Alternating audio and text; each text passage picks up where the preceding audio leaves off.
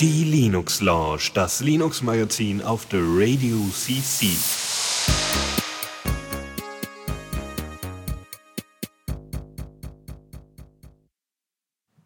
Moin. Hallo, guten Tag. Ja, da sind wir mal wieder zu zweit bei der Linux Lounge. Ja. In einem Raum. Genau, diesmal nicht bei mir im Studio, sondern beim Lukas. Und äh, ja, ist ganz kuschelig, aber äh, ja, hoffentlich wird's lustig. Wir haben wieder einige Themen für euch heute, wieder ein großes, vollgefülltes Pad. Und äh, ja, womit fangen wir denn an? Ja, wir fangen erstmal mit dem üblichen, äh, Einmal Updates bringen, ne? genau, genau, äh, Zeug. Irgendwie Mozilla hat da mal wieder was rausgeholt. Ähm, ja, sonst haben wir noch was sehr Schönes oder eine sehr lustige Geschichte zu Secure Boot und wie die Linux Foundation versuchte, ihren Bootloader zu signieren. Äh, Popcorn haben wir noch. Ja, genau, so ein kleines Media-Framework von Mozilla, wo die so ein bisschen ja, Videobearbeitung im Browser machen wollen. Ja, da hatte keine Ahnung, was es ist, aber jetzt weiß ich schon mal was. äh, ja, genau, das kommt. Äh, wir ja, haben noch ein paar Tipps, ein paar Spiele zu besprechen.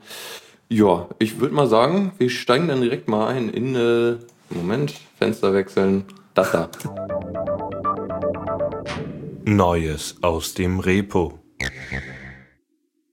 Genau, und wurde ich gerade abgehackt? Egal. Naja. Äh, ja, ähm, die DreamWorks ist äh, ein Ding, was, äh, nee, äh, Ich, egal. ich, ich kenne DreamWorks eigentlich doch nur als so Spiele-Publish, äh, Quatsch, Spiele, ähm, Film-Publishing, Genau. 3D-Macher-Firma. Ja, und äh, die machen ja so 3D-Geschichten und dafür braucht man natürlich auch entsprechende Tools. Und da haben sie ein gewisses C++-Framework äh, Open Source, beziehungsweise das haben sie jetzt schon öfters mal, oder das ist jetzt eine neue Version von dem Ding, ähm, was halt äh, total tolles Zeug kann. Ich habe keine Ahnung, was das macht, äh, beziehungsweise äh, was äh, man mit äh, Constructive Solid Geometry machen kann. Achso, pass auf, das ist folgendes.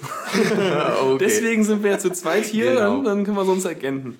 Also, ähm, genau, ich glaube nämlich, das ist, äh, dass du halt keine Geometrie aus äh, Polygonen zusammensetzt, sondern dass du halt eben so äh, primi primitive Formen hast, wie Zylinder und Zeug, und dass du dann halt irgendwie die binär auch äh, äh, voneinander subtrahieren kannst. Dass du halt sagen kannst, ich nehme hier einen, äh, einen Quader und äh, subtrahiere da einen Zylinder raus und dann hat man quasi schon so ein Viereck mit einem Loch drin und so ein Kram.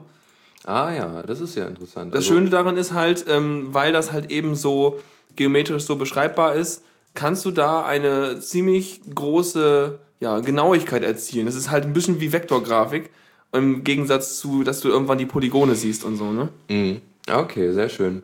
Ähm, ja, das Ding kann noch einige coole Sachen. Ja, wollen wir das jetzt alles durchgehen?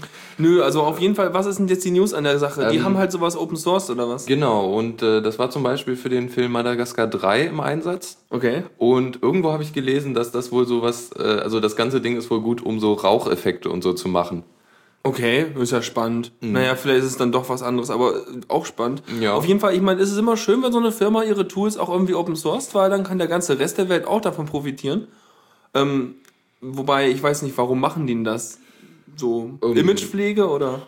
Keine Ahnung, oder einfach, weil, weil, weil sie es halt gut finden und auch irgendwie wollen, dass andere Leute da Zeug mitmachen, also Cool. Filme machen.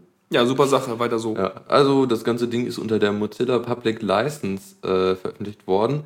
Diese ganze Lizenzgeschichten, da ich, ich, ich persönlich habe da überhaupt keinen Überblick. Also früher gab's ja mal GPL, ne? Das kennt man noch. GPL ist immer das. Früher. Immer, ja, früher. Damals im Krieg. GPL ist immer das, wo man immer diese riesigen Textfiles mitkriegt. So, ja, hier steht alles drin. Und äh, was man irgendwie möchte, ist ja BSD, weil äh, dann kannst du das Ding auch kommerziell verkaufen, wenn du da irgendwie lustig bist. Da kannst, äh, äh, Und- kannst du nicht auch irgendwie. Super. Gut, ja, da sind Ja, wir wieder. ja, äh, yay. großartig. Setup ist. Nee, mein Setup ist. Da ist irgendwie was kaputt. Jack stürzt immer ab. Ja gut, egal. Wir gucken mal, in wie vielen Stücken wir euch heute die Linux Lounge präsentieren dürfen. Egal, wir waren äh, mit dem Ding relativ fertig. Ja, Ähm, genau. OpenVDB und so. Firefox macht, wollen die nicht schon langsam irgendwie bei über 9000 Versionen sein? Jetzt sind sie bei 17. Oh, das könnten sie noch schaffen äh, in unserer Lebensspanne.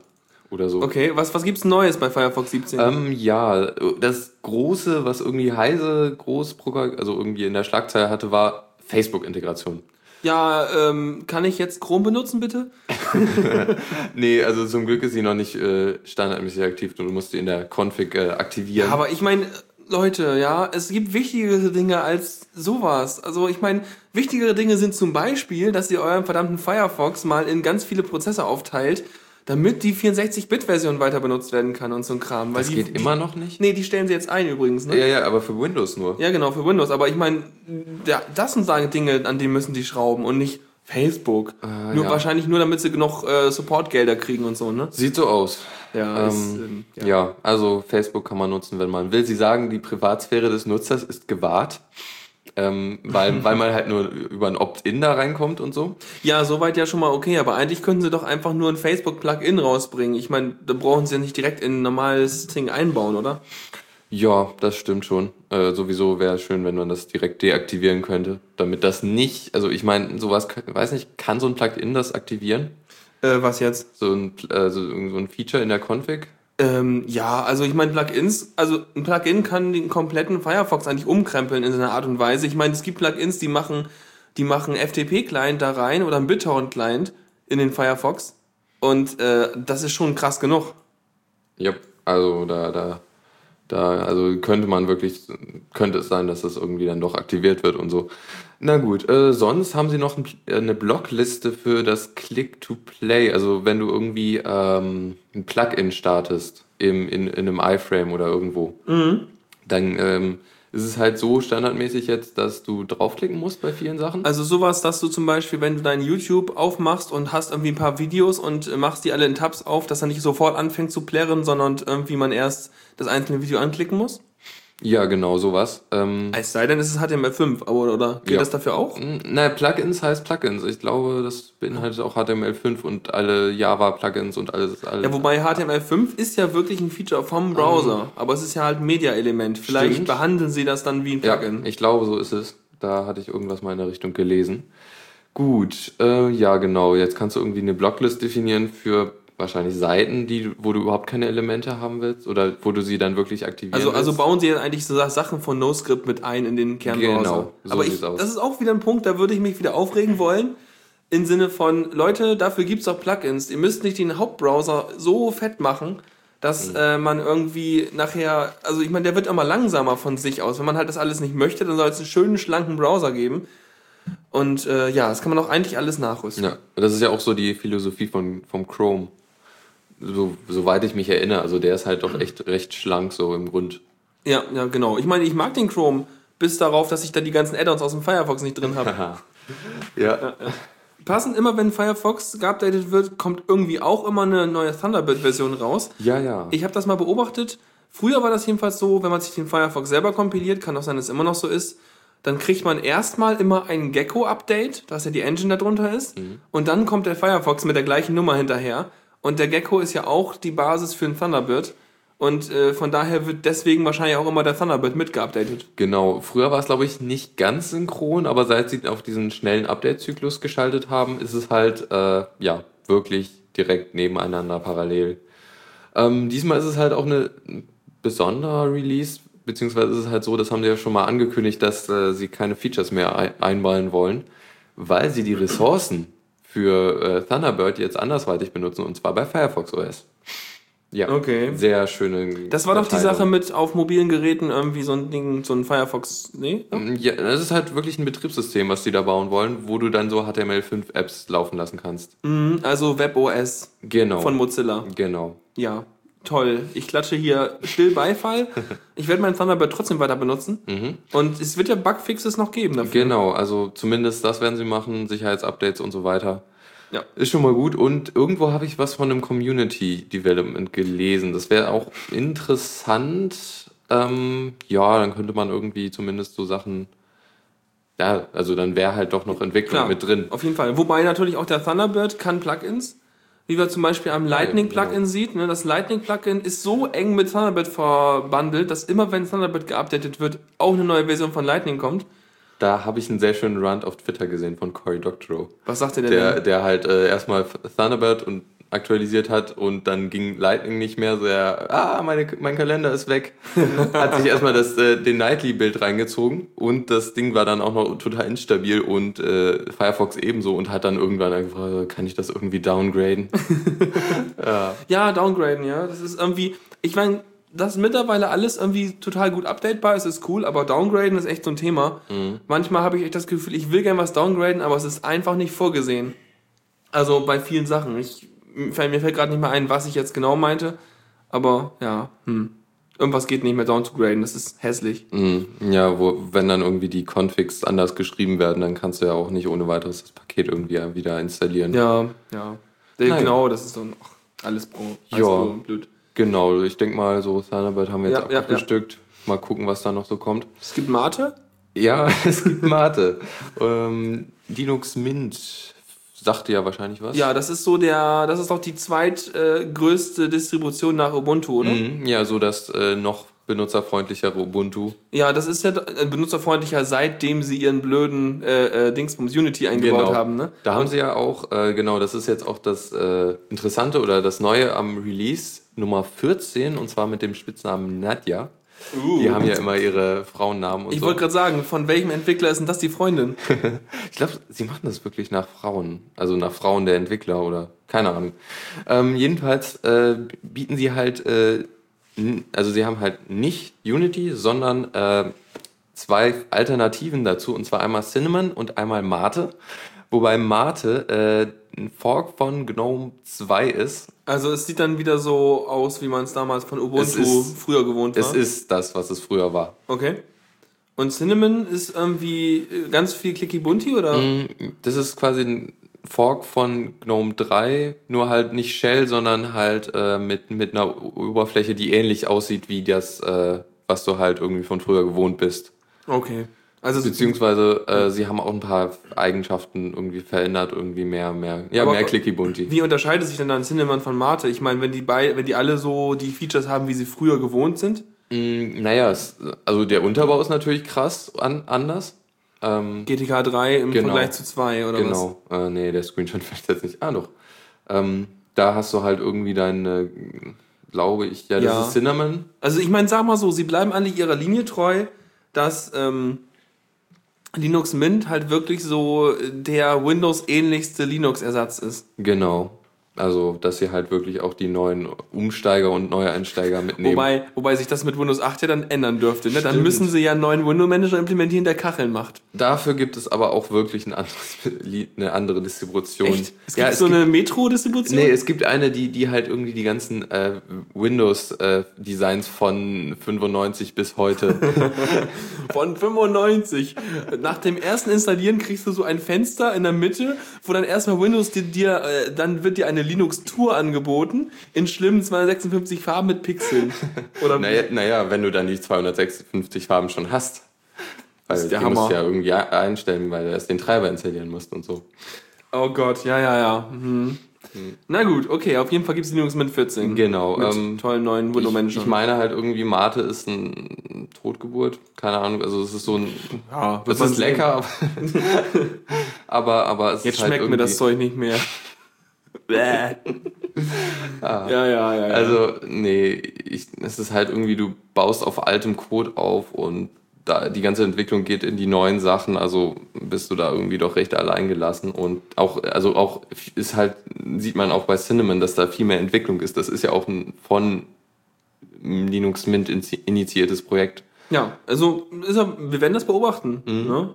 Vielleicht mal irgendwann, wenn wir mal richtig mal viel Zeit haben wollen würde, was wir alle nicht haben, Obwohl ich demnächst vielleicht, dann kann man sich das ja auch mal irgendwie in der VM oder irgendwo aufsetzen mhm. und mal einfach gucken. Ich überlege gerade mal, ob ich mir das vielleicht hier statt meinem Ubuntu Studio aufsetze. Vielleicht ja, ist das stabiler. Ja. Na gut, bevor es wieder abstürzt, äh, lass mhm. mal weitermachen. Genau, äh, dann sind wir ja durch mit Newsflash. Ja, ne. Neues aus dem Repo hatten wir gerade. Genau. Egal, mach mal einen Jingle, wenn du hast. Yep.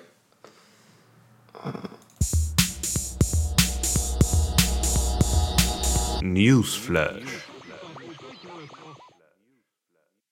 So. Ja, genau. Wir haben eine schöne, äh, interessante Geschichte. Du erzählst jetzt eine schöne Geschichte, ja? Ja, und zwar wollte äh, ein Mitarbeiter der Linux Foundation, äh, die haben ja ihren Bootloader für UEFI vorgestellt. Irgendwie die, die dritte Möglichkeit, UE, äh, Linux und auf, auf, auf einem UEFI zu benutzen. Und zwar UEFI ist, ähm, was, was war, U- auf welchen Geräten läuft UEFI denn bisher ähm, schon? die neuesten Note-Computer, die du jetzt kaufst, das ist halt irgendwie der Ersatz für, für, für, fürs BIOS. Achso, okay. Oh, nee, speziell geht's halt um, den, äh, um das Secure Boot, wie du das halt, Okay. äh, weil, weil es halt irgendwie nur signierte Sachen akzeptiert und so. ja, ach. Ja. Und da ist halt der Bootloader Loader äh, von der Linux Foundation irgendwie das nächste, was eigentlich alle anderen machen, beziehungsweise alle, alle, alle großen Distributionen, ist halt äh, Shim, was halt äh, auch irgendwie bessere Konzepte hat und so. Und ja, ich weiß nicht, ob, ob die Linux Foundation so erfolgreich ist. Sie scheitern ja schon beim, Signa äh, beim Signieren ihres Bootloaders. Also es läuft doch noch eigentlich so, dass äh, du äh, in, du hast irgendwie so eine, wie läuft denn das? Ist das so eine Signatur auf, in deinem Chip auf dem Mainboard und Ja. dann wird halt der Bootloader auch geprüft oder wie? Ja, du hast halt irgendwie den, den Key von Microsoft auf dem, Boot, äh, auf dem Chip in Hardware gegossen. Sehr schön. Ja. Hast du einen, äh, einen Chip in äh, Schlüsselform. Ja, ja, ja. Ähm, ja, äh, und äh, der guckt halt, der prüft halt alles ab, äh, ab dem Bootloader und mh, prüft halt auch weiter nach oben irgendwie den Kernel des Betriebssystems und so. Ja, dann hast du halt so eine, diese, diese üblichen äh, Zertifizierungsketten, die wir schon, ich meine, da kann ich jetzt wieder, da habe ich den Link gerade nicht, suche ich noch raus.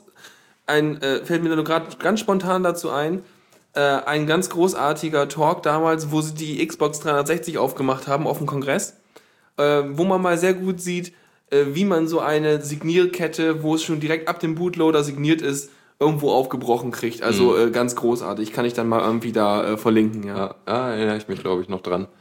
Ähm, ja, also, ich glaube, ja, äh, also die Geschichte ist wie folgt halt. Äh, es begab sich halt zu der Zeit, als, als ein äh, James Bottomley versuchte, äh, den, den Bootloader Loader bei äh, Microsoft einzureichen, um ihn halt signieren zu lassen. Ähm, Es fing halt damit an, äh, er wollte, er musste halt, also er konnte es halt nicht vom Linux aus machen, weil äh, man braucht halt, äh, einerseits brauchst du ein CAP-Archiv, was glaube ich das ist, was ex, um Exe zu komprimieren. Also äh, Cups gab es auch schon damals bei Windows 95, ich erinnere mich. Ah, das ja, sind so. Kabinett-Files. Das sind eigentlich so eine Art äh, mega veraltetes ZIP, glaube ich. Ah ja. Aber ich kann mich auch irren. Mm, Ja, also es hört sich irgendwie nach was an, was Microsoft benutzen würde. Ja. Mm, Also okay, dann braucht er ein CAP-Archiv und dann braucht er zum Hochladen auf die, auf die, äh, auf den Signierservice von Microsoft äh, Silverlight.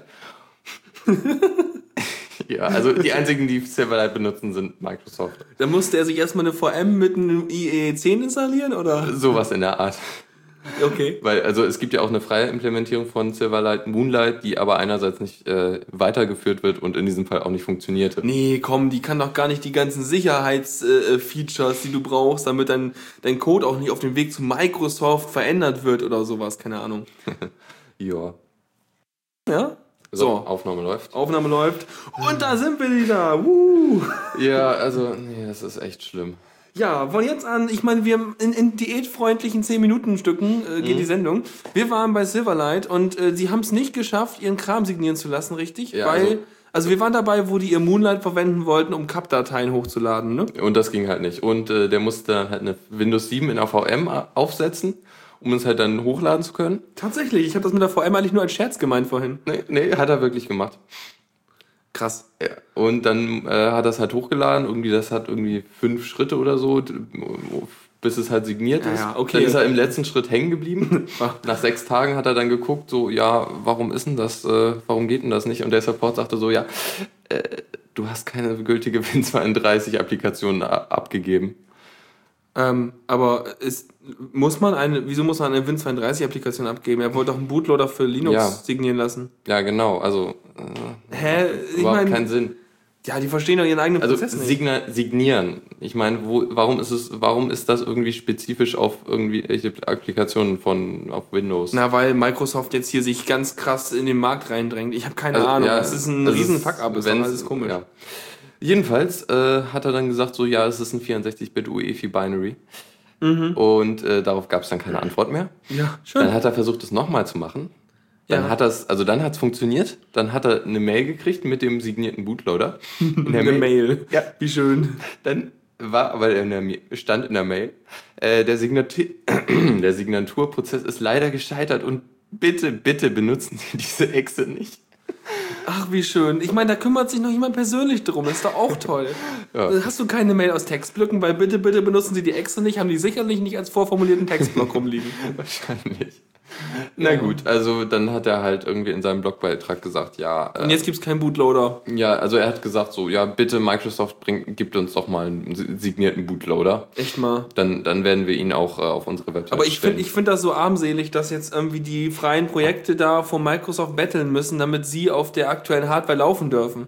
Ja, ich bin auch eigentlich, also ich vermute mal bei den, äh, bei den anderen Distros ist es halt so, dass die direkten Ko Kontakt zu Microsoft haben und das. Ja, zum Beispiel Ubuntu. Genau. Muss doch, hat, die, die haben doch direkt schon so ein Kooperationsding am Laufen für ihren Bootloader, oder nicht? Ja, die wollen halt versuchen, ihren Key in, äh, direkt in äh, Hardware zu kriegen.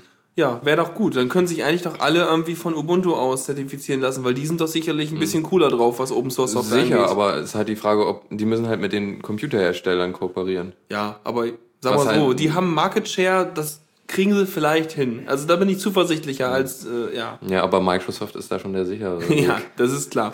wenn es denn funktioniert. Sonst, lauf, sonst nur, nur noch Macs benutzen und Linux drauf tun. Das Nee. wird aber teuer. Ne, die, wollen die nicht auch irgendwie UEFI benutzen? Die haben doch EFI. Ich weiß, ich habe keine Ahnung. Ja, keine Ahnung, aber dann, ich glaube nicht, dass, dass, also ich glaube nicht, dass Apple sich irgendwas von Microsoft zertifizieren lässt, um ihren Natürlich Bootloader nicht. darauf Nee. zu tun. Von daher werden die auch einen Kernschlüssel haben, von daher werden die auch Bootloader zertifizieren können. Dann musst du zu Apple laufen. Ja, Ah, na gut. egal. Ja, also sehr, Sehr schöne lustig. Sache. Jetzt machen wir Popcorn. Genau, Popcorn. Ja, ja. Und zwar, ähm, ja, Mozilla hat so, kannst du das mal anklicken da? Der Wahnsinn. Ja, Mozilla hat den Popcorn Maker rausgebracht, den, äh, dass es den gibt und so, gibt schon an, seit einer Weile, ist das schon bekannt. Und ähm, ja, ja, also unser Popcorn braucht noch eine Weile. Oh, siehst du mal. Noch jetzt noch das CSS und dann, ja, wir sind hier im Wohnheim, es ist der Wahnsinn. Auf jeden Fall Aber Popcorn der Maker. Upstream ist stabil. Ja, super. Es will auch keiner irgendwie Zeug hochladen. Alle wollen nur irgendwie Zeug runterrippen. Also, Popcorn Maker. Popcorn Maker äh, ist so ein ähm, im Browser funktionierendes äh, Video-Editing-Teil, was nicht nur Videos machen kann, sondern äh, du kannst halt so auch noch Elemente drüberlegen, also so Bildelemente, so Diashow in der Art und solche Sachen. Und ähm, ja, das. Ah, siehst du mal, da kommt der Rest. Warte mal, ich greife mal rum. Genau, und dann kommt da irgendwann noch ein Bild, ist ja auch spannend. Ja, auf jeden Fall kann, machst du dann so ein HTML5-Video am Ende davon und du startest den Prozess, dass du sagst, okay, ich habe ein Video, das ist jetzt sozusagen dann die Master-Timeline. Und dann kannst du halt Sachen drüberlegen, das Ding schneiden, neu anordnen. Und es ist nicht so, dass am Ende ein Video rausgerendert wird, sondern dieser ähm, Editor ähm, äh, der, der, der hat die ganzen Bearbeitungsschritte. Und wenn du halt dann das Video irgendwie abspeicherst und Leuten das wiedergeben lässt, dann wird halt das Originalvideo reingeladen und äh, die ganzen Bearbeitungsschritte und dann wird sozusagen dieses Video dann äh, beim Abspielen äh, entsprechend in den entsprechenden Ausschnitten wiedergegeben, wie du es angeordnet hast und mit den ganzen Overlays äh, on the fly. Ah, äh, das ist cool. ja, es ist insofern cool, dass du, wenn du zum Beispiel ein YouTube-Video nimmst oder so, eigentlich keine Rechte verletzt, weil du keinen kein, kein, kein äh, Remix davon irgendwo abspeicherst, in der Hinsicht, weil du eigentlich aus den Originalquellen ziehst. Das ist eigentlich ganz witzig. Un unwitzig finde ich, dass du natürlich dann wiederum ähm, ein leistungsfähiges Device brauchst, um den Kram abspielen zu können. Du kannst halt, ich weiß nicht, ich bin mir nicht sicher, wie gut das auf so Tablets und so Zeug laufen kann. Weiß ich nicht. Hm, aber äh, Moment mal, ich muss mal das nachgucken. Ich erinnere mich, als das Zoom rauskam, da gab es irgendwie große Teilrahmen, das hat eine, einen Video-Editor mit dabei. Man muss Okay. ich kurz mal gucken. Hier wird wild rumgeklickt. Ja, Umgetippt, wenn schon. ja, ja. Genau. Ah, okay, ich habe keine Ahnung. Sieht irgendwie. Okay. Also jedenfalls, das ist halt irgendwie, ist ganz nett. Ich habe da mal ga- einmal ganz kurz reingeguckt, habe aber nicht wirklich was damit gemacht. Du hast halt auch so typisches Timeline-Editing, das heißt, du siehst dann irgendwie die ganzen Elemente und wann die halt eingeblendet werden in deiner Timeline drin. Und äh, ja, also, also ja, das Ding ist halt, du kannst halt damit vielleicht schnell irgendwie kleine Präsentationen machen, um so Sachen vorzustellen. Aber ähm, naja. Und äh, JavaFan wirft gerade ein, damit kann man dann jetzt auch bei HTML5-Videos schöne Werbung anzeigen. Ja, du kannst sowieso, wenn du da willst, dann kannst du auch über HTML5-Videos Sachen drüberlegen. Also das Video an sich wird ja nicht verändert. Ähm, und wie, also man kann sich das dann im Popcorn Maker angucken oder? Also du kannst dann irgendwie, ähm, Äh, du kannst das Video einbinden. Also im Grunde besteht das ja nur aus so einem Player und einer äh, Datei, die beschreibt, was du gemacht hast. Und ähm, ja, du kannst halt, äh, du kannst halt dann diese URL zum Einbinden dann, äh, ich glaube, das läuft dann, steht dann bei denen auf der Webseite rum und zieht dann von überall aus dem Internet die ganzen einzelnen Sourcen rein. Ach, ah, okay. Ah, ist ja echt, das ist schick. Ja, je nachdem, wie weit das, äh, ich weiß nicht, also das Ding ist halt, also ich, ich weiß nicht, wie das so läuft, ob man sich selber eine Instanz des Popcorn Makers auf seinen eigenen Server installieren kann. Keine Ahnung. Aber ähm, ja, sieht man dann so. Auf jeden Fall nette Idee so. Müssen wir einfach mal nachverfolgen, wie das so läuft. Oder mal die ersten Videos davon auch angucken. Ich meine, es gibt so ein paar Beispiele, aber ich fand die alle nicht so geil. Also irgendwie, ja, hat mich jetzt nicht überzeugt so. Also ist man anders gewohnt. Ja, das mit den Remixen ist schon irgendwie das äh, interessanteste, der interessanteste Anwendungsbereich, den ich jetzt so sehe. Ja, hier, ne, unser, unsere Schattenredaktion meint auch gerade, das geht jetzt eigentlich auch besser und früher, also äh, im August hat es noch ordentlich Bugs, haben sie jetzt besser gemacht. Und ja, also die Bedienung ist halt wirklich einfach, du brauchst halt nur einen Browser, um sowas zu machen. Von daher ist die Einstiegshürde eigentlich recht niedrig, was echt gut sein kann. Gerade Mhm. um so, wenn du jetzt, ich meine, es gibt ja diverse solche äh, Websachen, so, kennst du diese, dieses Paperly-Zeitung da und diesen Ja. ganzen Kram, wo auf irgendwelchen Tweets und irgendwelchen Blog-Einträgen kannst du dir da irgendwelche Mashup-Medien zusammenstellen. Und wenn du solche Medien hast oder so einen Blog hast, dann kannst du damit sicherlich auch mal eben schnell für irgendeinen Beitrag irgendwie ähm, ja, eine Präsentation oder einen Teil machen, ohne jetzt lange irgendwelche Dateien konvertieren zu müssen und hochladen zu müssen und so weiter. Dann kannst du, keine Ahnung, deinen Beitrag eben in einer Minute einsprechen und dann noch lustige Bilder dazu anzeigen und so. Mhm, ja, also so, hm, ja, ist schon ein Anwendungsfall. Ähm, kann der Google Docs äh, Präsentationsdings die YouTube-Videos einbinden? Das wäre mal. Das weiß ich nicht, habe ich nie ausprobiert. Ich habe Google kann Präsentationen. Ach so. Ja, nee. Hm. Spannend. Nee, also ja, äh, Ja, Popcorn Maker. könnt ihr mal ausprobieren, kann man jetzt einfach so verlinken wir auf jeden Fall und dann äh, ja, klickt da mal drin rum und guckt mal und wenn ihr was Cooles habt, dann schreibt es mal einfach in die Kommentare, dann würden wir uns mal angucken, was ihr damit machen könnt. Wir haben ja übrigens Kommentare, das haben wir noch nie gesagt. Ja, ich sag das jetzt einfach mal. Genau, äh, ja, äh, irgendwann haben wir mal eingerichtet, dass, dass man auf der Radioseite auch kommentieren kann. Ja, praktisch. So. Genau. So, dann haben wir noch eine kleine News, die ich ganz interessant fand. Und zwar hatten wir, wir hatten vor zwei Wochen, glaube ich, drüber gesprochen, dass, äh, dass es keinen Fallback mehr geben wird in GNOME. Heißt, dass du nur noch die GNOME Shell hast. Und jetzt haben wollen sie so, wollen sie es so machen, dass sie ein paar Add-ons, äh, was heißt Add-ons, äh, Plugins äh, direkt in die GNOME Shell integrieren wollen, damit man deinen Desktop wie, äh, wie, wie einen klassischen Desktop aussehen lassen will. Also im Grunde das, was Cinnamon macht. Beziehungsweise, ja, keine Ahnung, früher haben sie es so gemacht, dass sie, dass sie das mit Plugins gemacht haben. Jetzt ist es halt ein bisschen mehr bei Cinnamon. Und ja, sie wollen halt jetzt so Plugins schreiben, die halt äh, die GUI äh, so anpassen, dass du sie irgendwie, dass sie aussieht wie früher. Schön, ne? Wie sie alle wieder nach früher zurück wollen, nachdem sie jetzt den großen, den großen neuen Desktop präsentiert haben. Mhm. Na, das ist halt für die Leute, die halt kein neues, das Neue nicht haben wollen. Ja. Ja, hier zeige ich mal kurz den Fall. Einfach so, so, so sieht das Menü aus. Ja, du hast halt so ein typisches, so klickst du drauf und hast so ein Dropdown-Menü, wo dann wieder Untermenüpunkte sind. Das sieht echt aus wie so ein Windows-Menü, nur umge umgedreht. Ja, und halt irgendwie in der GNOME, Gnome, im GNOME-Design. Ja, kannst Also- den Link ja auch in den Chat packen. Oder auch nicht. Je nachdem. Stimmt, ja, ist ja nicht offen. Ja. Okay, äh, gut, das nur kurz erwähnt. Oh ja, ganz tolle Sache jetzt ah, hier. ja, Ne? die Kamera. ja, erzähl mal. Genau, äh, jemand hat, äh, Es war auch übrigens schon von ganz, ganz, ganz früher angekündigt. Mhm. Den Raspberry Pi, Pi kennt er ja, aber äh, du wolltest erzählen. nee, äh, ja, kann ich ruhig machen. Also die äh, Kamera, besagte Kamera wurde jetzt halt äh, vorgestellt. Nee, die wurde schon, keine Ahnung, sie wurde vorgestellt und ist jetzt, äh, nee, ich weiß nicht. Egal, also es gibt eine Kamera für, für einen Raspberry Pi, der halt irgendwie an der, an der seriellen Schnittstelle an, andockt und dann halt irgendwie ähm, die man halt so ja, anschließen kann und damit dann halt äh, ja, Also, ähm, normalerweise hast du ja, wenn du, du kannst ja jetzt schon irgendwie eine Webcam nehmen, per USB anklemmen und dann kann der Raspberry Pi irgendwie mit der Kamera umgehen. Das ist ja insofern okay und funktionierend, also äh, es geht ja, aber du hast natürlich dieses ganze USB-Zeug dazwischen und das ist natürlich wieder diverse Abstraktionslayer, die du halt mit dem kleinen Prozessor von dem Teil irgendwie verarbeiten musst. Und diese Raspberry Pi Kamera ist direkt eine Kamera, die du direkt auf die Platine drauf basteln kannst. und benutzt halt die direkten äh, IO-Busteile, also hier in diesem Fall den i2C-Bus und kann deswegen ziemlich äh, ja, direkt mit dem Ding interfacen.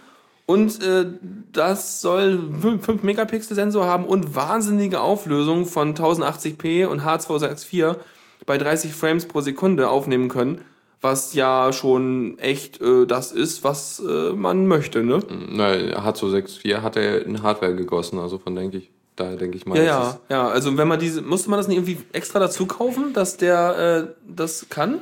Da, muss, da gab es doch letztens irgendwie so ein Lizenzding für ein, für ein äh, Raspberry Pi, dass man irgendwie noch einen Dollar 60 bezahlen musste oder sowas. Und dann noch irgendwie ein paar Codecs reinkriegte. Ich glaube, da ging es um mehr als H264, wenn ich mich recht erinnere, aber ich Okay. Ja, irgendwie, also, nee, H264 war schon drin, aber irgendwie solche MPEG-Sachen und sowas, glaube ich, ne? Naja, egal. Auf jeden Fall, ähm, das ist cool, wenn du halt sagst, die Kamera soll 25 Dollar kosten, der Raspberry Pi kostet seine 35 oder so. Und äh, zusammen hast du dann halt für deine 60 oder 50 oder wie viel auch immer Dollar äh, ein kleines Dingsbums, was mit ein bisschen Strom läuft, Netzwerk kann und hat eine Kamera dran. Und da denke ich mir so, ist ja geil. Ja, das ist eigentlich perfekt, um irgendwie so äh, einfach nur äh, Zeitraffer-Sachen zu machen. Weil das wäre Ah. nämlich genau das, was ich habe mal vor einer ganz, ganz Ewigkeit mir selber sowas gebaut. Also es ist wirklich ewig her, so vier, fünf Jahre. Eine ganz billige Kamera äh, von eBay. Und die, also wirklich eine Fotokamera, die habe ich halt das Plastik weggemacht drumrum. Die hat ein Festobjektiv und habe die ganzen äh, Schalter und Sachen, die da dran waren, mit Drähten versehen, angelötet, habe eine Platine gebaut, auf der ich einen AT Mega 8 hatte, so einen Mikroprozessor und ein bisschen Transistoren und Zeug, um irgendwelche Pegel zu wandeln und habe dann die Knöpfe m, vom Mikroprozessor ausgelöst und äh, dann hat und noch einen Helligkeitssensor dran geschraubt und dann hat das Ding halt alle zwölfeinhalb Minuten ein Bild gemacht, außer es war zu dunkel. Und das Ding habe ich dann in so einen kleinen Holzkasten auf so einen Stab gestellt und dann hat das das Haus von meinen, äh, von meinen Eltern irgendwie, äh, ja, immer so zeitraffermäßig aufgenommen, wie das gebaut wurde. Ah, ah, also während, während des Baus. Ah, Genau, das habe ich Cool. noch äh, auf, auf YouTube stehen, können wir auch verlinken, wenn wir wollen. Äh, die Qualität ist ziemlich mickrig, aber äh, geht halt. Und das war halt ziemlich cool. Also selber gebastelt, das hat quasi nichts gekostet eigentlich. Aber äh, wenn man. Ja, okay. Yay. Da sind wir wieder. Immer wieder Spaß für die nächsten 10 Minuten. Wahnsinn. Okay, pass auf. Also, da habe ich ja diese Kamera gebaut, ja. Äh, und ähm, konnte damit halt äh, eine Zeitrafferaufnahme vom Hausbau machen. Das hat so eine Woche gedauert, dieses Haus zu bauen. Und wenn man sich das Video anschaut, dann äh, sieht man echt ganz witzig. Es sieht aus wie Tetris, weil das war ein Haus, ein Holzhaus, äh, in dem dann die ähm, ja die ganzen Wände halt so von einem von einem Laster halt äh, an, einfach nur draufgestellt wurden. das heißt, die flogen da wirklich so drauf und dann sah man, sieht man nachts, sieht man so die Werkzeugkiste irgendwie in 20 Meter Höhe am Kran baumeln, weil ja die, Werk die äh, Handwerker ihren Kram hochziehen und so. Ja, also es war ganz witzig. Wie gesagt, verlinken wir euch. Und so ist halt cool, wenn man jetzt halt für seine 50 oder 60 Dollar dann äh, sich einfach selber so ein Device bauen kann äh, und dann sogar noch direkt per Software oder sogar per WLAN oder so, ja, seine kleine Webcam oder Zeitraffer-Geschichte hat.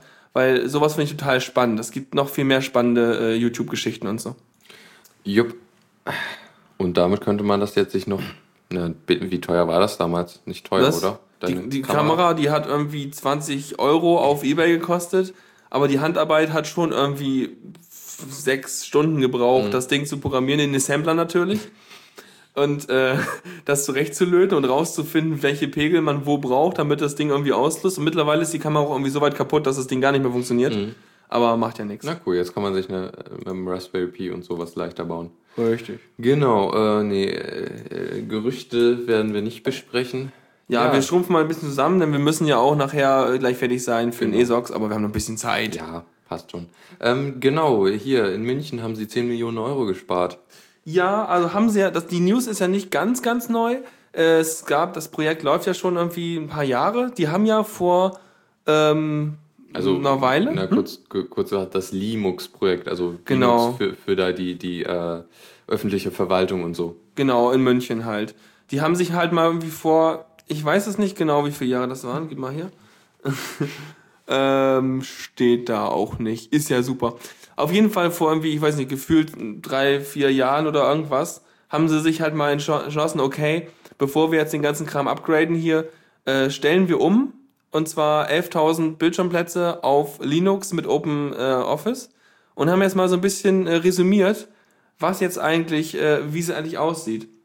Und zwar ähm, haben sie halt drei Szenarien betrachtet. Einmal ist halt Windows 7 plus, plus aktuelles Office, Windows plus Open Office und Linux, mit- Linux mit Open Office, was sie jetzt schon benutzen. Und haben mal geguckt, was das eigentlich so an Kosten verursacht, wenn sie jetzt mal wieder alles aktualisieren. Denn ab und zu muss man halt mal auf den aktuellen, ähm, aktuellen äh, ja, Status updaten. Und ähm, dadurch, dass die jetzt halt auf Windows 7 plus neue Hardware diese bräuchten, damit Windows 7 überhaupt drauf läuft, und Microsoft Office benutzen, hätten sie halt jetzt Kosten von 11 Millionen. Ähm, Im Gegensatz dazu hatten, oder 11,6 Millionen, und im Gegensatz dazu haben sie halt mit dem Linux und Open Office Zeug nur, ähm, äh, ich glaube, 250.000 oder so äh, gebraucht, damit sie halt irgendwie den, ja, da irgendwie ein bisschen Einarbeitung hatten. Ja, jedenfalls, äh, nee, 55.000? Keine Ahnung, auf jeden Fall ein bisschen was. Also klingt ganz nett so und äh, ja, die, also unabhängig davon ist sowieso der Großteil an Kosten, die sie haben, 22 Millionen Euro für ähm, Schulungen und so weiter. Also Leute schulen ist viel teurer als Software kaufen. Ähm, und die fallen sowieso an, egal was sie benutzen. Aber es ist doch schön, wenn man so viel Geld sparen kann, dadurch, dass man halt irgendwie vernünftig freie Software benutzt. Und äh, ja, tolles Projekt. Äh, woanders, ich weiß jetzt nicht mehr in welcher Stadt, äh, haben sie ja irgendwie den Weg zurückgemacht von dem Versuch, äh, auf freie Software umzusteigen, wieder zurück zu Microsoft, was dann doch wahrscheinlich... Warum eigentlich? Hatten Sie da genug Lobbyisten sitzen, die Microsoft-Leute? Sieht ganz so aus. Also irgendwo war dann ein Lobbyist von Microsoft, der halt äh, das initiiert, die, ich glaube, die Studie, die das untersucht hat, initiiert hat und Ja. irgendwie beeinflusst hat. Äh, Bei solchen Artikeln lese ich manchmal auch die Kommentare. Das ist bei Heise ein bisschen äh, mit Vorsicht zu genießen, weil da sehr viel Trolle sind, kennt man, Heise-Foren. Aber es sind hübsche Zahlen, klingt überzeugend. Aber es wurde in den Kommentaren auch geschrieben, dass das viel größere Problem eigentlich liegt. Also jetzt nicht unbedingt nur ähm, Office plus Windows. Das größere Problem ist eigentlich, dass äh, es neben diesen typischen Office-Anwendungen viele weitere Verwaltungssoftware gibt und äh, die halt eben für die es keine Linux-Pendants gibt. Also zum Beispiel hatten sie irgendwie ein Verwaltungsprogramm für ihre Ampelschaltung und für irgendwelche äh, Schwimmbäder, Administration und so einen ganzen Kram. Und äh, da brauch, da werden auch die Hersteller, die dafür Treiber benutzen und sowas, die ähm, ja, bieten dafür halt nur Windows-Treiber an. Und ähm, ja, das ist halt das Hauptproblem. Und teilweise ist die Software, die da benutzt wird, 15 bis 20 Jahre alt und läuft halt irgendwie mit sowas wie COBOL oder irgendwie so. Oder äh, im schlimmsten Fall benutzen die für irgendwelche lustigen äh, Verwaltungsgeschichten Microsoft Access. Und haben Anwendungen, die darauf basieren, dass man Microsoft Access benutzt. Ach, Das ist immer schön. Und ja, das ist so, weißt du, das sind so kleine Softwarefirmen, die frickeln dann anwendungsspezifische Geschichten zusammen. Äh, Ich durfte das früher mal irgendwie in meinem Praktikum in der 11. Klasse beobachten. Ähm, und nee, 8. Klasse, irgendwie so. Also es ist, ist grausam, ja. Und sowas ist halt sehr schwer zu migrieren. Müsste man halt komplett neu entwickeln lassen. Und ja, das muss man halt auch einpreisen und die Zeit und die Einarbeitung und überhaupt. Und deswegen ist es halt im Prinzip schön, aber in der Realität gibt es noch ganz andere Hürden, außer nur dem üblichen Office-Kram. Also es ist, sind nicht pauschal diese 11 Millionen, sondern äh, man muss da noch andere Sachen berücksichtigen. Ja, im Prinzip schon. Also man kann halt nicht nur die Arbeitsplätze, weil du hast dann natürlich auch noch, die haben ja festgelegt, dass dieses ODF, dieses Open Document Format, dann das, der Default ist zum Austausch zwischen irgendwelchen Sachen. Und das macht halt auch die Interoperabilität mit den ganzen restlichen Microsoft-Sachen, auf die die angewiesen sind, äh, schwierig. Ja, also gerade bei, bei Zeiten der Migration, beziehungsweise bei Kommunikation mit anderen äh, Verwaltungen und so. Ja, das auch, genau. Ja, äh, hier, ähm, das wurde auch gerade im Chat noch erwähnt. Äh, vielen Dank dafür. Freiburg war die Stadt, die zurück zu Microsoft Buh. gewechselt hat und äh, anscheinend da irgendwer Ja, ja. Böse, böse. lobbyiert hat. Du hast da was zugeklappt. Mausrad. Gut, dann äh, werden wir mal. Äh, wo sind wir denn jetzt? Wir Ja, sind jetzt da, wo es pink durch. ist. Wir sind Wir sind durch, durch mit dem ich hab einen keinen. Jingle. Ist egal. Dann was haben wir denn jetzt? Wo, wo kommen wir jetzt hin? Zur Zockerecke, ne? Zockerecke, hier habe ich ihn. Zockerecke. Ja, ja. Also jetzt ein bisschen mehr, mehr zocken hier. Spiele, Spiele, Spiele. Was gibt's denn so? Äh, äh, Minecraft-Entwickler Mojang äh, macht ja auch noch äh, ein anderes Spiel, woran er jetzt ranbauen will, irgendwie dieses Scrolls heißt das. Ne? Nicht zu verwechseln mit The Elder Scrolls. Nee, das ist ja übrigens überhaupt von Bethesda und äh, Na, es gab da mal einen Patentstreit um den Namen. Also Och. die Mojang wurde verklagt von Bethesda. ja, ja, und haben sie gewonnen oder was? Nein, Notch hatte sie herausgefordert zu einem äh, Ja, Doom Battle. nee, und Quake? Du? Quake? Ich weiß nicht, also halt um. Äh, Los, wir quaken drum, ja? Mhm. Genau. Wollten sie nicht? Nee, wollten sie nicht. Wollten lieber Geld. Mm, Ja, die haben sich dann irgendwie geeinigt, dass äh, Mojang diesen Namen niemals benutzen darf, um äh, halt irgendwas ähnliches zu, äh, Bethesdas Geschichten Also die zu dürfen, also Mojang darf dann keine Open World Games machen. Nein, nein, schon, aber sie dürfen es nicht Scro Scrolls nennen. Okay, okay. Also dieses Scrolls hier ist nämlich auch kein Open World Game, sondern das ist halt so eine Art Trading Card Game oder Collecting Card Game mit so ein paar äh, Strategiedingen mit dran so. Habe ich mal ganz kurz angeguckt und äh, wenn man sich die Grafik anguckt, äh, du kannst den Link immer noch nicht in den Chat tun, ne? nee, lass mal. Ähm, dann ist das nämlich, äh, ja, ist das nämlich so, das ist halt so, ja, also von der Grafik her würde ich sagen, das kannst du alles im Browser umsetzen. Das sieht aus wie ein typisches Browser-Game von irgendwie Bigpoint oder so. Ne, man sieht halt so, so, ein- so ein Spielfeld mit zwei Seiten und man hat so seine Figuren, die man drauf strategisch platzieren kann. Und dann äh, äh, machen die irgendwas und versuchen durchzurennen und irgendwie Symbole beim Gegner kaputt zu machen. Und die Figuren entsprechend halt so wie bei Magic, so in der Art den Karten, die man auch einsetzen kann. Ja, also grafiktechnisch finde ich das aber, also keine Nee, Ahnung, ist- ist, schon Ist schon nett, auf jeden Fall. Aber ich weiß nicht, das kannst du auch alles mittlerweile wirklich im Browser machen. Du hast Canvas, du hast irgendwie im Zweifelsfall WebGL. Und ich denke mal eher, dass das Ding in Java implementiert sein wird. Gut. Ja, das denke ich auch. Und äh, wir wissen ja, wie ressourcenschonend Minecraft ist. Äh, von daher kauft euch schon mal dicke Grafikkarten für ein Spiel, was eigentlich auch im Browser laufen könnte. Genau. Ich bin da auch in irgendeiner, habe ich mich vor über einem Jahr mal in eine, in eine, in eine Liste eingetragen zum Beta-Testen. Okay, Aber das ist halt zu viel Andrang.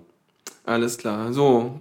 Boah, Da sagen, da, genau, die News eigentlich, dass es auch nach Linux kommt, aber es wird halt auch für diverse Plattformen geben. Ja.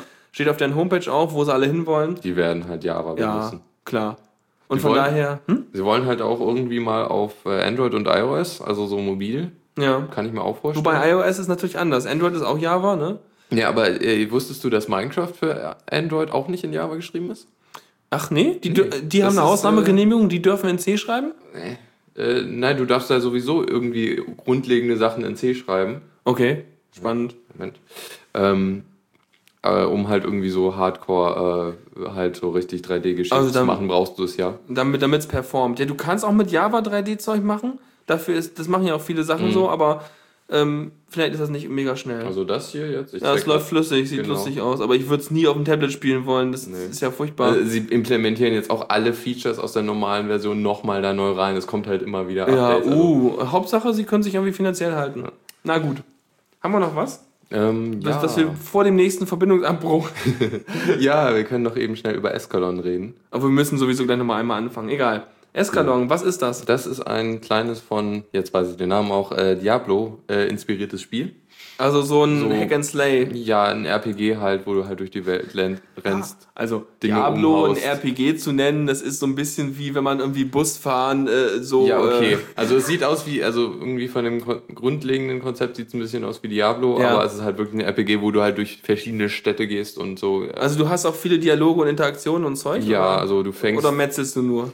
Nee, du fängst erstmal an mit nichts. Also ich habe mir den ersten Teil mal gekauft und ein bisschen angespielt. Du fängst halt, du wurdest irgendwie zusammengeschlagen, hast nichts mehr, bist in irgendeinem Haus, wilde Tiere greifen dich an und du musst irgendwie überleben. Das ist cool, Escalon. Ähm, ist, gibt's das einfach so oder muss man Das kaufen? Oder? kostet, ich habe es glaube ich für 10 Euro gekauft. Okay. Ähm, Für, für, es, es gibt's auch für Linux.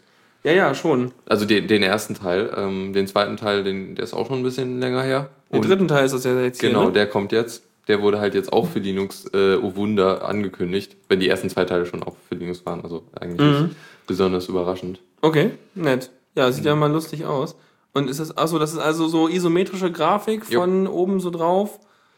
Äh, es sieht grafisch wirklich aus wie Diablo 2. Ja. Ähm, ja, ich glaube, ich würde mir das nicht kaufen. Ich muss dir auch mal den ersten Teil zeigen, der sieht da eigentlich noch Ja, simpler aus. machen wir. Ja. Und äh, kann nur in sehr kleiner Auflösung gespielt werden. Ja, perfekt fürs Handy. Ja, wenn das mal ging. Obwohl, Ja, nein, lass mal jetzt hier. Mal. Später. Ähm, Auch nett. Also kann man sich mal angucken, aber ich, ich ja, mh, ich bin da echt, also ich weiß nee, nicht. Ja, ich, ich, Äh, ich hatte mir ja. Escalon 1 damals gekauft, als so der, der Diablo 3 Hype war. Ja. Da wollte ich halt, ja, spiel ich mal was anderes. Also irgendwie das in der Art, aber irgendwie, na, was anderes. Ja, Ah, da gut. sind wir. Alles klar, äh, machen wir die Themen wieder. Genau. Ja, Eskalon. Ich würde sagen, könnt ihr euch angucken. Mach mal, wo sind die Balken? ja, genau. Mm, so. Und äh, gehen wir dann direkt zum nächsten Teil rüber. Ja. Und zwar, wo sind wir denn da? So, Ähm, ja, Kommando der Woche. Ach, alles klar. ja, keine Ahnung. Dann sieht- Kommando der Woche. Ja, ja, wir fallen natürlich Tobias gnadenlos ins Wort, ist gar kein Problem, dafür sind wir Profis. Und zwar, ähm, Was denn? hochscrollen? Geht nicht? Geht Achso, nicht, das so ist ja sehen. furchtbar, ja, dann ist es auch. Egal, jedenfalls, ähm, ja, Kommando der Woche brauchte ich letztens. Ich habe jetzt ähm, mit einem Kumpel am Samstag ein Let's Play aufgenommen, äh, Dwarf Fortress. Mhm. Ähm, ist halt ziemlich nerdig, läuft auch auf Linux, wenn man kein 64-Bit hat, besser. Mhm. Weil es irgendwie, es ist halt nicht Open Source, sondern hat nur frei runterladbar und braucht 32-Bit äh, Libraries, was ein bisschen eklig ist. Also, es ist kostenlos, aber. Ja, ja, klar. Ah, also cool. du kannst spenden, davon lebt der Typ. Und, Aber das äh, wird immer noch weiterentwickelt. ja, auf jeden Fall, seit Wow. 10 oder 12 Jahren oder so. Und äh, die, der Grafikstil äh, lief auch schon damals. Ich glaube, der benutzt STL, aber äh, das sieht halt aus wie Terminal. Das ging. Es ist halt einfach nur alles voller Zeugs. Code Hero kann da mehr zu erzählen, der ist gerade im Chat. Egal, auf jeden Fall habe ich den Let's Play aufgenommen. Mein Kumpel hat die Ahnung, ich habe keine Ahnung und äh, dann spielen wir da.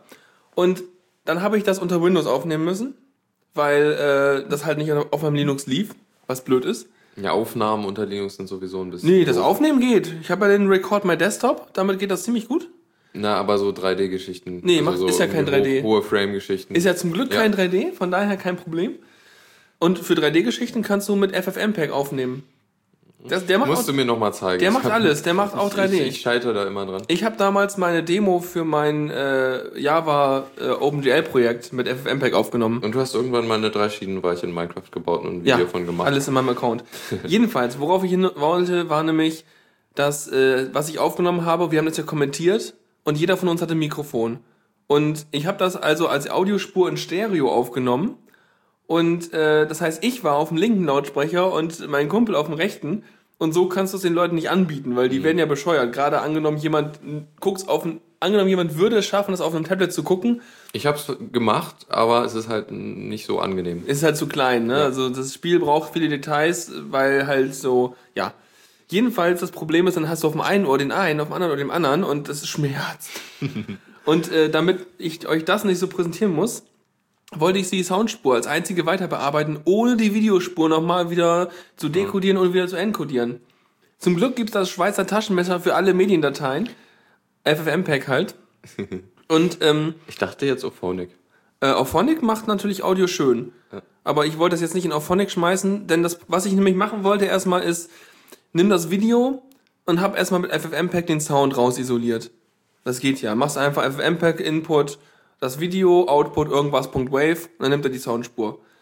Jetzt habe ich den Sound in Audacity weiter bearbeitet. Und zwar nämlich habe ich die beiden Spuren getrennt, äh, jeweils komprimiert und dann halt so hingelevelt, dass die eine 20% links ist, die andere 20% rechts, also weg vom Center, sodass man ein bisschen räumliches Gefühl hat, aber sonst ist es ziemlich zentriert, also auch für Mono hören okay.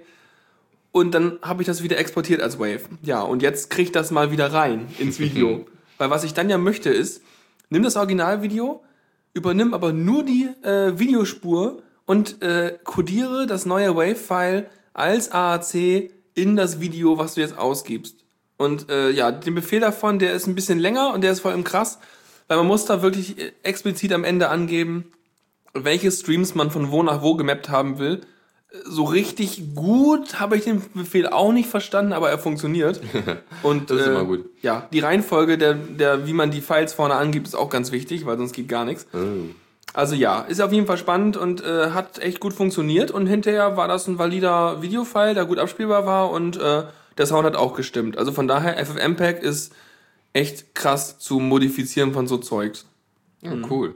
Ihr müsst jetzt nur noch eine Möglichkeit haben, den äh, Audacity irgendwie über Konsole zu steuern oder aber die, Kompr die Kompression und dieses ganze Mixing irgendwie in Socks oder sowas zu machen, was ja noch das Schweizer Taschenmesser für Audiobearbeitung ist. Ja. Ähm, aber äh, ja, dann könnte ich nämlich einfach die Nachbearbeitung komplett durchskripten. Aber ähm, naja, so, so viele Folgen sind das ja auch nicht. Okay, gut, sehr schön. Das zum Kommando. Also da gibt es sowieso ganz viele Webseiten, wenn man ein Problem hat, aber es ist halt erstmal echt ein Mysterium zu verstehen, wie es funktioniert. Ja, äh, genau, FFmpeg, das hat, hat mich auch ein bisschen mal gestresst, als ich irgendwann, als ich auch Videos auf, also so, als ich einen Desktop aufnehmen wollte. Müssen auch gleich durch sein, ne? ja, dann wollen wir noch schnell das hier machen. Klar. Tipps und Tricks. Yep. Und zwar habe ich nur eine Kleinigkeit, äh, dank Dennis, äh, für diese Sache. Und zwar kann man die neue Gnome Shell, die hat ja einen neuen Lockscreen, der halt irgendwie schön fancy ist mit einer Uhr und einem Hintergrundbild. Und ähm, der, da war irgendwie mal geplant anscheinend, dass da auch Notifications drauf sind, aber das ist halt ausgeschaltet und es gibt eine einfache Möglichkeit, das wieder einzuschalten. Und ja, dadurch hat man halt, wenn man irgendwie seinen Bildschirm gesperrt hat, was wirklich so aussieht, als würde man auf dem Tablet sein. Also, ja, Also ist so ein bisschen lustig, fancy durchgestylt, ja? mh. Naja, ja, genau. Der, Ja, der mach mal ja wieder nicht. weg. Das ist ja, das lädt ja mega langsam. Aber ähm, das heißt, du dann kannst du auch auf dem Lockscreen noch sehen, wenn was Neues angekommen ist, während du weg warst. Genau. Und äh, soweit ich weiß, sind die auch persistent, was ja wichtig ist bei sowas, weil, Persistent heißt was? nee, dass sie draufbleiben und nicht wieder verschwinden. Achso, okay. Das heißt, die, da, da baut sich dann so ein Turm an Notifications auf, während du halt gerade irgendwie einen Kaffee holen willst. Das hoffe ich mal. Ja, cool. Nett. Ähm, also ja, wir haben auch verlinkt, wie es geht. Und äh, ja, kann man sich dann angucken, ne? Ein Kommando. Das ist gut. Ein Kommando, das äh, kann man nicht so schnell verbocken. Ja. Genau, ähm, das nur kurz erwähnt. Wir müssen jetzt auch aufhören. Ja, genau. Wir, und, äh, also wir hören auf, aber ihr bleibt dran, denn jetzt kommt natürlich Electrified vom Herrn Esox. Und äh, ja, da wünschen wir ganz viel Spaß und äh, ähm, er hat auch nicht alle 10 Minuten Abbruch wie wir, ne? Ja, das, das werde ich fixen zum nächsten, zu, Ja, ja. zum nächsten Mal und so. Gut, dann äh, werde ich jetzt einfach mal den äh, einfach stoppen und äh, viel Spaß bei ESOX. Alles klar, bis, Bis denn. Man nächste hört Woche. sich. Tschüss. Tschüss. Vielen Dank fürs Zuhören. Die Shownotes findet ihr auf theradio.cc zusammen mit dem Mitschnitt und dem RSS-Feed der Sendung. Solltet ihr Ideen oder Themen für uns haben, dann schreibt uns einfach an kommentar. Wir freuen uns immer über konstruktive Kritik zur Sendung. Bis in einer Woche.